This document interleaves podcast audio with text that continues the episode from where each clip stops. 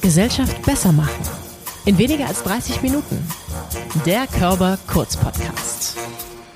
In wenigen Tagen ist Weihnachten.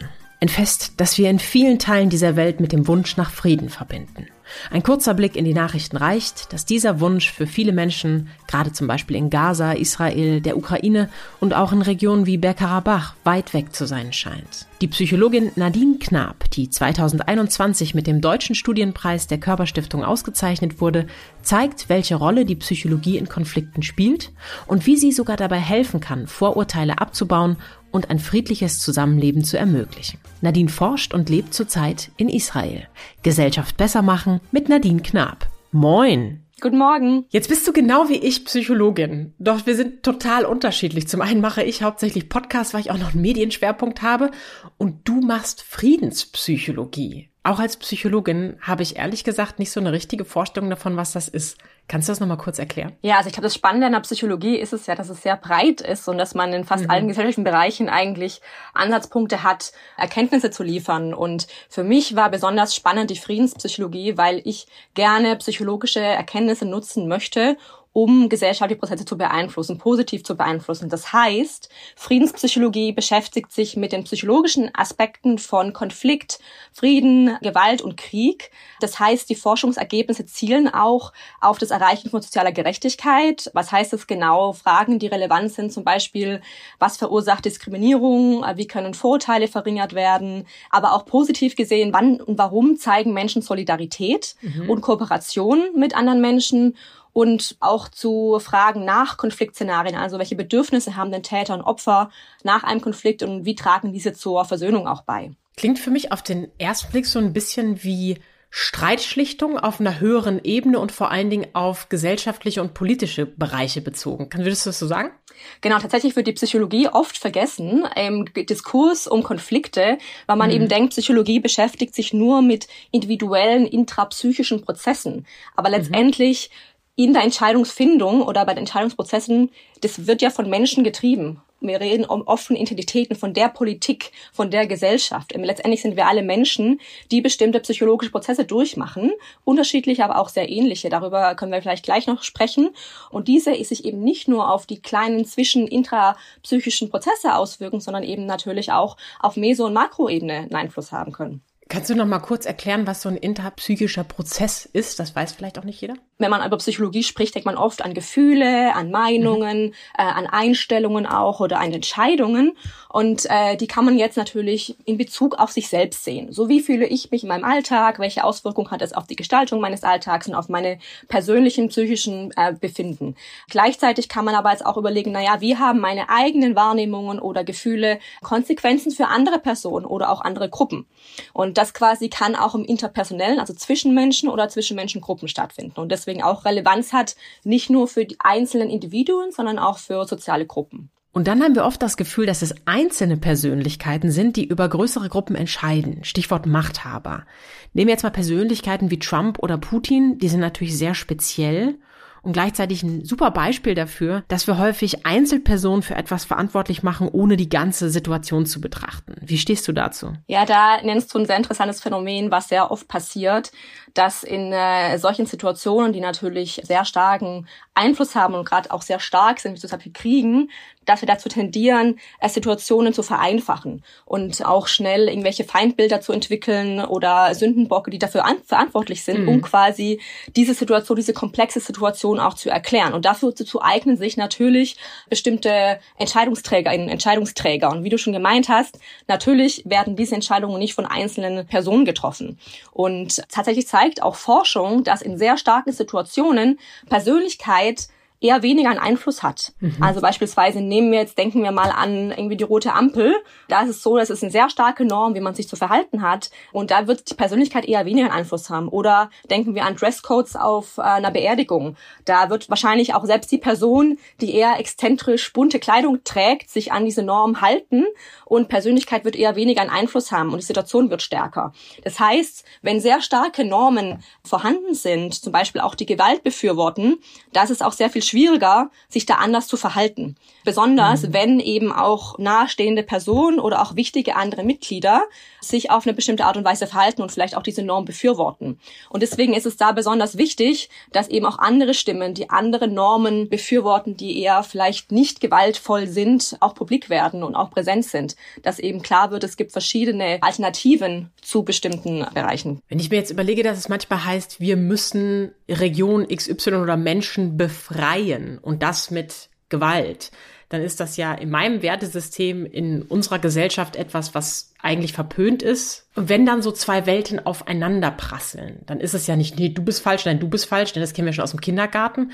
Wie können wir denn dann versuchen, die Gegenseite, also die Sichtweise der Gegenseite irgendwie nachzuvollziehen? Also der erste Schritt, und ist auch ein besonders schwieriger, ist auch oft Kontakt herzustellen. Also wie du vorher schon meinst, mit Kommunikation. Das heißt, das ja. Problem oft, warum diese, aber die sind schuld und die machen das und wir müssen irgendwie da interagieren oder eingreifen, ist oft, weil man durch einen vielen Kontakt bestimmte sehr eingeschränkte Bilder von der anderen Gruppe entwickelt. Und das hat so führt, dass man denkt, naja, die wollen einem Leid zutun, aber die anderen wollen mir auch Leid zutun. Das heißt, diese, man denkt, jeder will jedem eigentlich schaden. Hm. Es gibt verschiedene Studien, die auch in Israel durchgeführt worden sind, die eigentlich zeigen, wenn man Israelis, jüdische Israelis fragt und arabische Israelis und die nach ihrer Befürwortung zu Gewalt fragt, dass die Mehrheit diese komplett ablehnt. Das heißt, es ist eine sehr starke Ablehnung. Wenn man aber jetzt fragt, na, wie sehr glaubst du denn, dass die andere Gruppe Gewalt befürwortet, wird dies sehr stark überschätzt. Das mhm. heißt, man glaubt viel mehr, dass die andere Gruppe einem schaden wird, als dies tatsächlich eigentlich der Fall ist.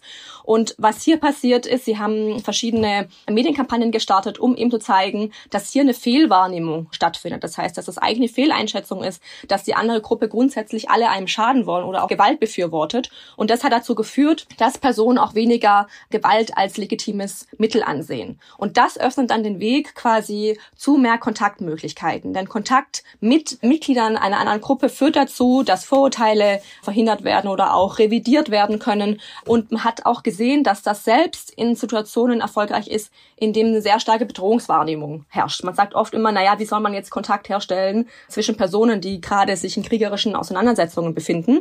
Das ist natürlich realistisch gesehen sehr schwierig. Also wie kann man jetzt sagen, ein Palästinenser aus, aus Gaza soll sich ähm, mit einem jüdischen Israeli treffen? Mhm. Das ist natürlich nicht einfach umsetzbar. Aber man kann natürlich auch über parasoziale Interaktion, über Medien Medien gehen, um das dann quasi herzustellen.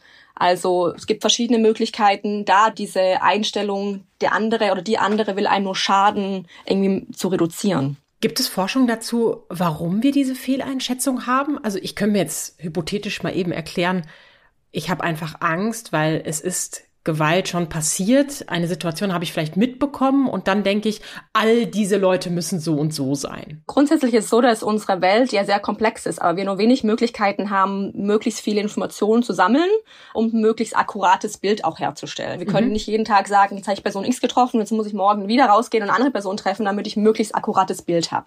Das ist einmal schon natürlich gesehen sehr schwierig. Mhm. Dann das andere ist, dass ich natürlich meine eigene Gruppe möchte ich positiv sehen. Abwerten. Das heißt, wir alle haben die Tendenz, dass wir uns selbst als Person, aber gleichzeitig auch, wenn wir Teil einer sozialen Gruppe sind, wir mö möchten uns gerne sehr positiv sehen.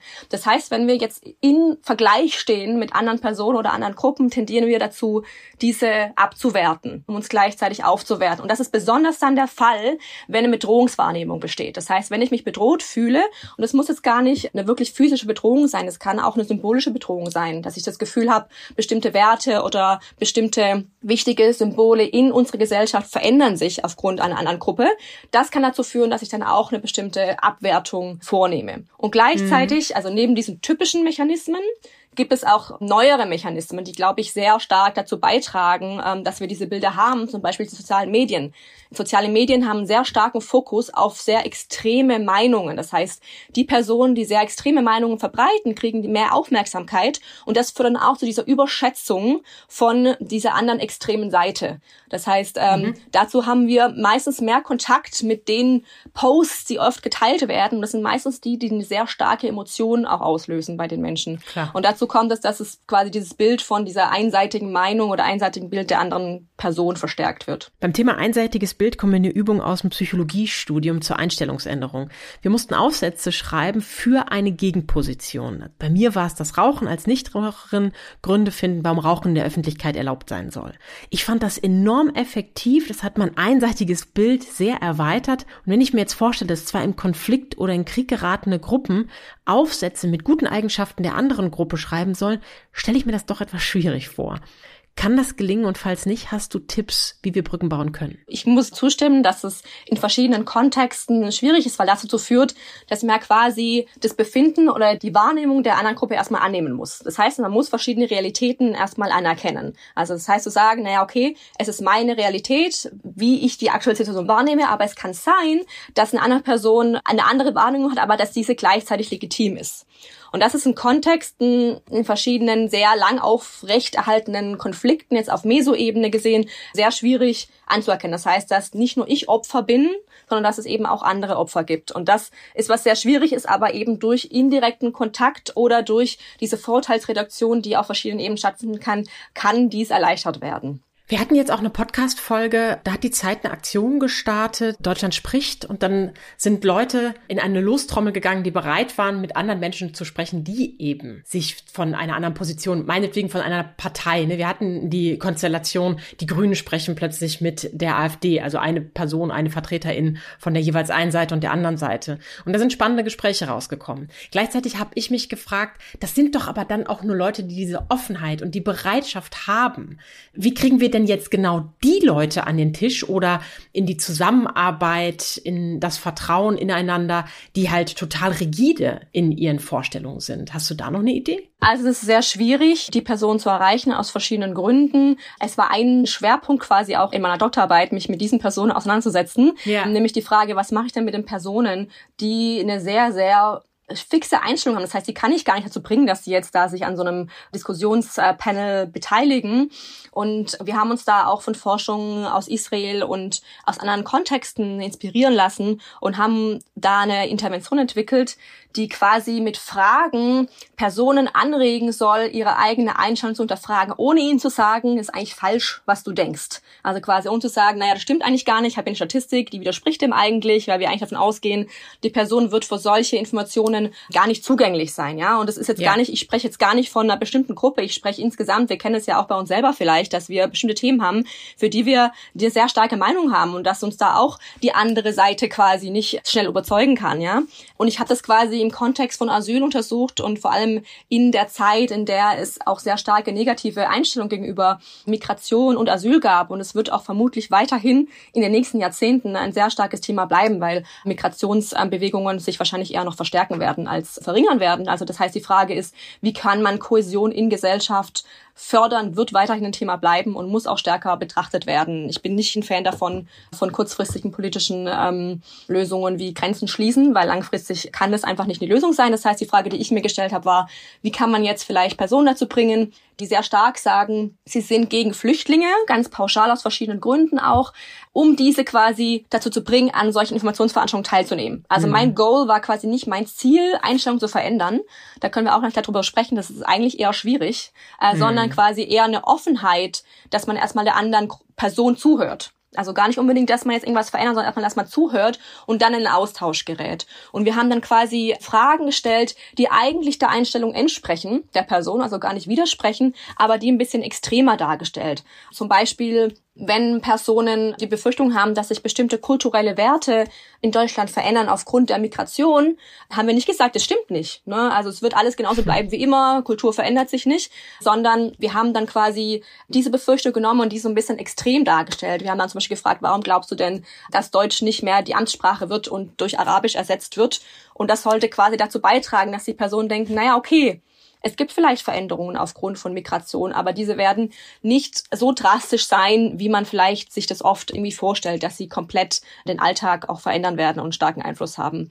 Und das hat auch dazu geführt, dass besonders bei den Personen, die sehr starke Einstellungen hatten, dass sie eher dazu bereit waren, an zum Beispiel einer Informationsveranstaltung teilzunehmen, die sich für einen positiven Umgang mit dem Thema Flucht auch ausgesprochen hat. Sich überhaupt erstmal zuzuhören, ist ja auch was, was im Alltag eine Relevanz hat. Ne? Nicht schon zuzuhören, um zu antworten, sondern zuzuhören, um wirklich interessiert zu erfahren, wie tickt denn ein Mensch, noch nicht einmal ein, eine Gegenposition sozusagen. Wer dir gerade zugehört hat, hat gehört deine Dissertation. Für die bist du ausgezeichnet worden von uns 2021 mit dem Deutschen Studienpreis in der Sektion Sozialwissenschaften. Nach der Promotion bist du nach Israel gegangen. Du forscht und lebst in Tel Aviv und du hast es vorhin auch schon angekündigt. So, da ist ja jetzt gerade auch eine ganze Menge los. Möchtest du erstmal berichten, warum bist du denn überhaupt gerade nach Israel damals schon gegangen? Also ich bin jetzt seit mittlerweile drei Jahren in Israel. Ich war kurzzeitig zu einem kurzzeitigen Forschungsaufenthalt bereits 2017 dort. Mhm. Grund dafür war, ist, dass in Israel, und das finde ich sehr spannend, trotz der Lage, der sehr schwierigen, konflikthaften Situation es sehr viele Forschende gibt, die davon überzeugt sind, dass man mit Wissenschaft einen Beitrag zu einer positiven gesellschaftlichen Veränderung im Land beitragen kann. Und es war für mich sehr inspirierend zu wissen, dass trotz der aktuellen oder der generellen Situation Personen inspiriert sind oder motiviert sind, gesellschaftsrelevante Forschung zu betreiben. Das heißt, für mich war klar, ich habe dann auch das Angebot bekommen, für meinen Postdoc ähm, nach Israel zu gehen, dass das was ist, was mir persönlich und auch akademisch sehr viel bringen wird. Und gleichzeitig auch das Leben eben dort in Israel, das wirklich auch mitzuerleben aus verschiedenen Perspektiven. Also ich bin ja quasi dann auch äh, in dem Moment Migrantin Mhm. Zwar nicht langfristig, aber temporär. Ja. Und dann vielleicht auch die Seite zu sehen, welche Erfahrungen mache ich denn, wenn ich nicht zur typischen Mehrheit gehöre. Ja, das ist natürlich trotzdem noch eine sehr privilegierte Perspektive, die ich hatte. Aber dennoch waren bestimmte Mechanismen, die ich auch erfahren musste, die mir gezeigt haben, okay, es sind, wenn es von, von Kontrolle Flughafen geht zu Krankenversicherung, zu verschiedenen Themen, die dann doch einfach schwieriger verlaufen mhm. und gleichzeitig aber auch durch Reisen in die Westbank und verschiedene Regionen auch andere Perspektiven sehe und gleichzeitig auch meine, meine Freunden spreche und auch jetzt, das können wir gleich noch drüber sprechen, wahrnehme, wie Antisemitismus steigt. Das heißt, es sind sehr schwierige Konstellationen im Land, die aber gleichzeitig Auswirkungen auf das globale Geschehen haben, die, glaube ich, dass, dass man jetzt erstmal merkt, wie stark diese Auswirkungen dieses Konflikts sind. Lass uns mal über den 7. Oktober sprechen. Du warst in Israel. Mich interessiert natürlich brennend, wie es für dich gewesen ist. Magst du ein bisschen erzählen? Ja, zuallererst, was mir auch niemand glaubt, wenn ich irgendwie mich frage, wo wohnst du denn eigentlich? Auch wenn ich in den USA zum Beispiel jetzt war im Sommer und ich sage, ich wohne in Tel Aviv und dann sage ich immer, da ist es so sicher. Ich muss echt sagen, ich reise sehr viel. Ja. Und ein Grund dafür, warum ich mich in Tel Aviv so wohlfühle, ist nicht nur die exzellente Forschung, die dort betrieben wird, sondern eben auch, dass ich tatsächlich mich sehr sicher fühle. Ja, also die Alltagskriminalität auf den Straßen ist in Israel tatsächlich sehr gering. Das, was man oft vergisst. Und dieses Sicherheitsgefühl tatsächlich auch auf der Straße, das ist am 7.10. erstmal für mich auch geendet. Und das ist was, was ich tatsächlich erst auch viel später realisiert habe. Also als dann der Alarm morgens losging, als das gesamte Land eigentlich noch ähm, wahrscheinlich geschlafen hat, die meisten, das war ja nicht das erste Mal, dass ich in den Schutzraum quasi rennen musste. Das war das erste Mal, dass es auch wirklich völlig unverhofft war mhm. und man auch gar nicht wusste, was eigentlich passiert. Normalerweise gab es oft, dass ich schon bereit war, mit meiner Tasche gepackt. Das heißt, 2021 gab es ja auch ziemlich viele Ausschreitungen im Land und auch ähm, Raketenangriffe. Das heißt, da war ich vorbereitet. Mhm. Diesmal war niemand vorbereitet und auch die Nachrichtenlage war völlig unklar. Und erst nach Stunden kam auch durchgesickert, dass vermutlich Terroristen ähm, nach Israel gelangten. Und dann wiederum ein paar Stunden später glichen die Nachrichten eigentlich wie, wie in einem Horrorfilm. Und mhm. ich bin wirklich sicher, dass dieser Tag, den werden viele nie vergessen. Und das wird sich auch über Generationen hinweg forttragen, dass dieser Tag ein sehr einschneidendes Ergebnis für viele Israelis war. Und was dazu noch weiter beigetragen hat, ist, dass es auch dann eine sehr starke Unsicherheit gab, was weiterhin auch im Land und natürlich auch global passiert.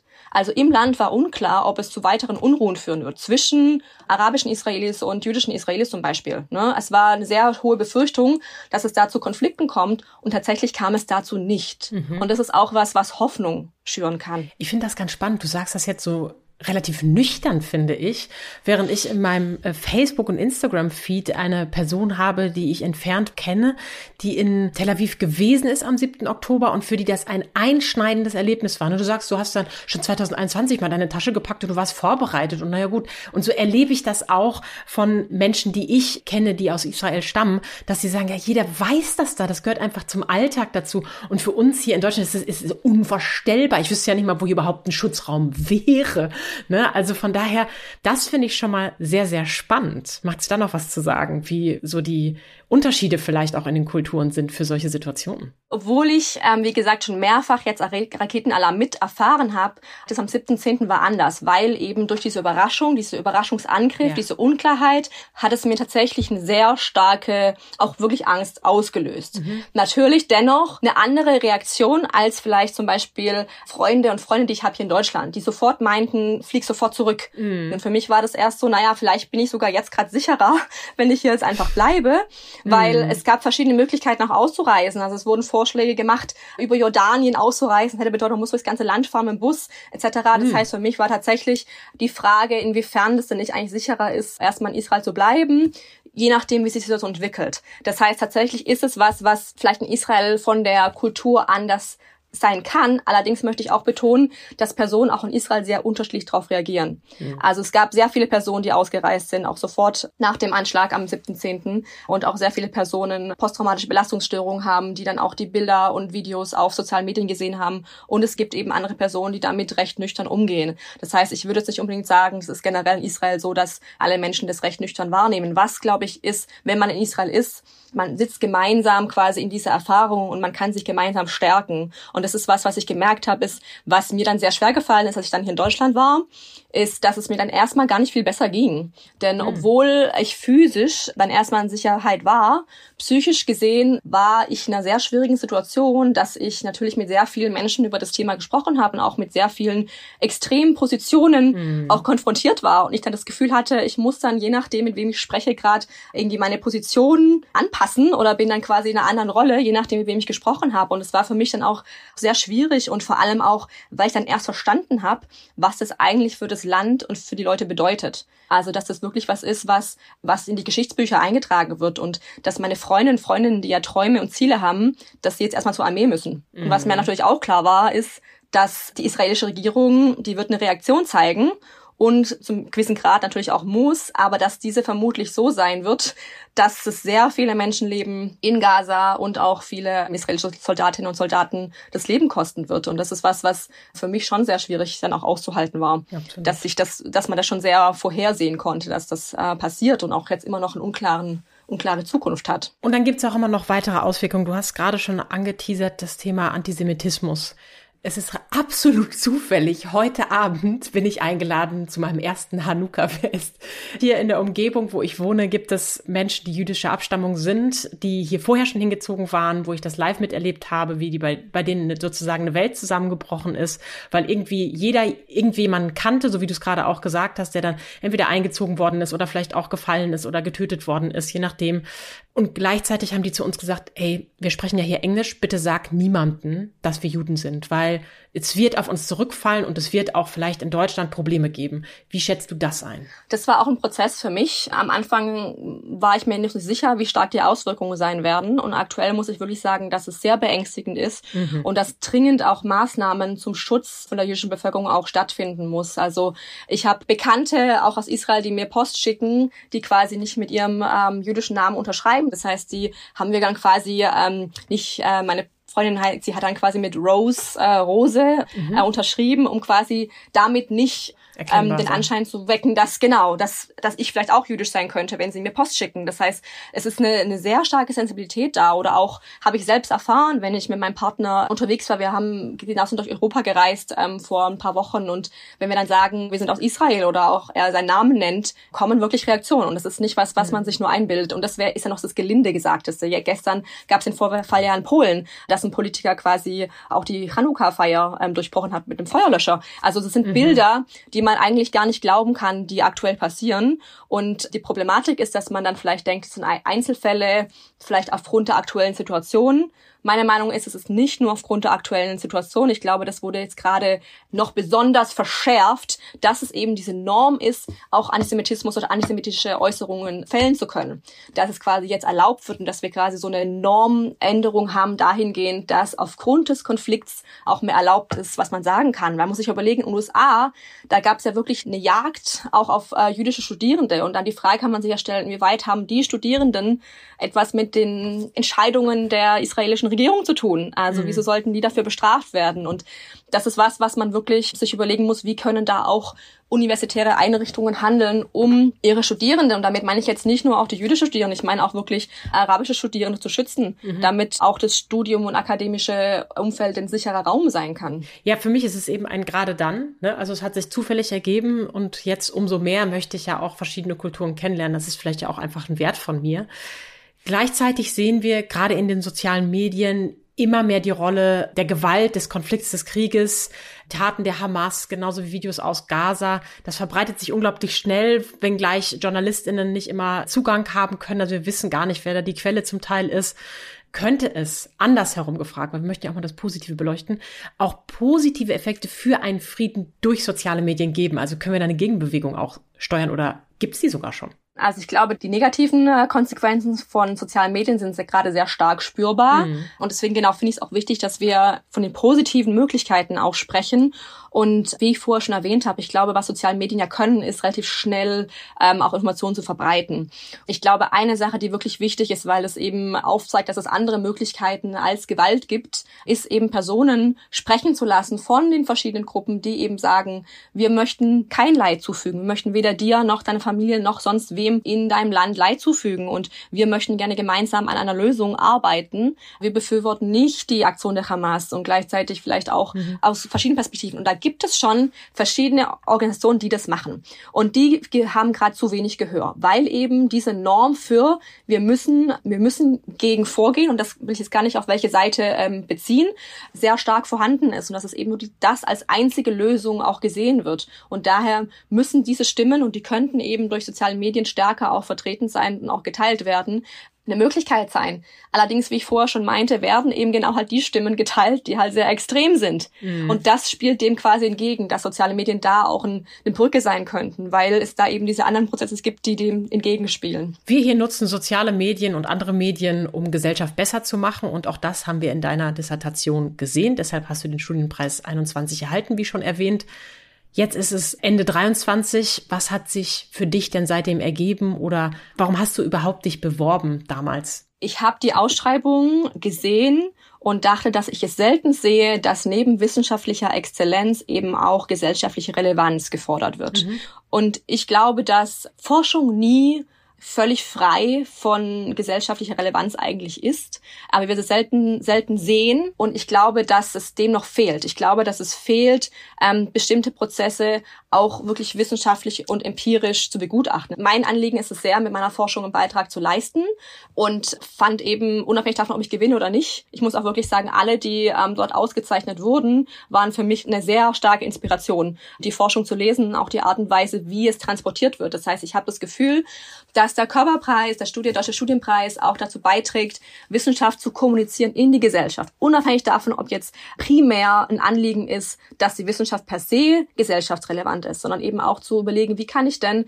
eben Wissenschaft auch kommunizieren? Schließlich mache ich ja auch Wissenschaft finanziert durch öffentliche Gelder etc eventuell auch. Das heißt, die Frage ist, wie können Menschen auf Wissenschaft zugreifen? Und ich bin wirklich davon überzeugt, dass wissenschaftliches Denken, das versuche ich auch mal meinen Studierenden mehr oder weniger erfolgreich zu erklären, dass man wissenschaftliches Denken nicht nur für als Wissenschaftlerin braucht, sondern auch die Frage, ja. wie kann man Kausalität und Korrelation, also wie kann man Zusammenhänge und Ursache auseinanderhalten? Wie kann man bestimmte Dinge auch einschätzen auf ähm, genau Basisrate? Das sind verschiedene Thematiken, die eben nicht nur Relevanz haben, wenn man Wissenschaftlerin ist, sondern auch wirklich im Alltag Relevanz haben, wenn man Entscheidungen trifft. Ich glaube, was man wirklich sehen muss, deswegen würde ich wirklich alle, alle anregen, die Bewerbungen auch zu machen, dass es nicht nur der Preis ist, den man gewinnt, der natürlich eine tolle Auszeichnung und auch gut für den CV ist, etc. Aber was es eigentlich ist, ist wirklich das Netzwerk mhm. und alle anderen Projekte und Programme, die danach kamen. Muss ich sagen, war das, was eigentlich das Spannende in meiner gesamten Dissertation auch ausgemacht haben. Zum Beispiel habe ich das Glück gehabt, mit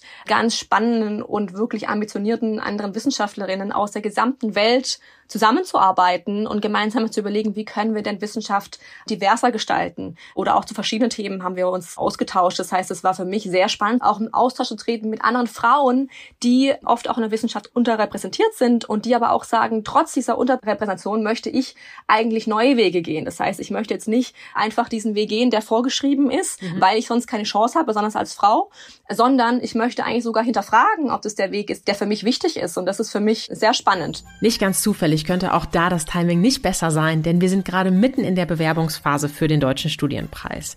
Bis zum 1. März 2024 können alle, die 2023 ihre Dissertation mit Summa oder Magna Cum Laude abgeschlossen haben, einreichen und die Jury davon überzeugen, was ihr Forschungsprojekt relevant macht für die Gesellschaft.